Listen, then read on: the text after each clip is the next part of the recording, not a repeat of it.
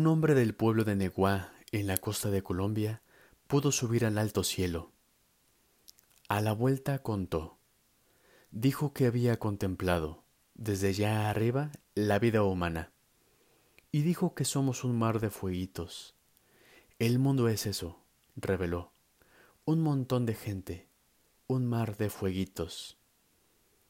Cada persona brilla con luz propia entre todos los demás. No hay dos fuegos iguales. Hay fuegos grandes y fuegos chicos, y fuegos de todos los colores. Hay gente del fuego sereno que ni se entera del viento. Hay gente de fuego loco que llena el aire de chispas. Algunos fuegos, fuegos bobos, no alumbran ni queman, pero otros arden la vida con tantas ganas que no se puede mirarlo sin parpadear, y quien se acerca se enciende. El mundo. Eduardo Galeano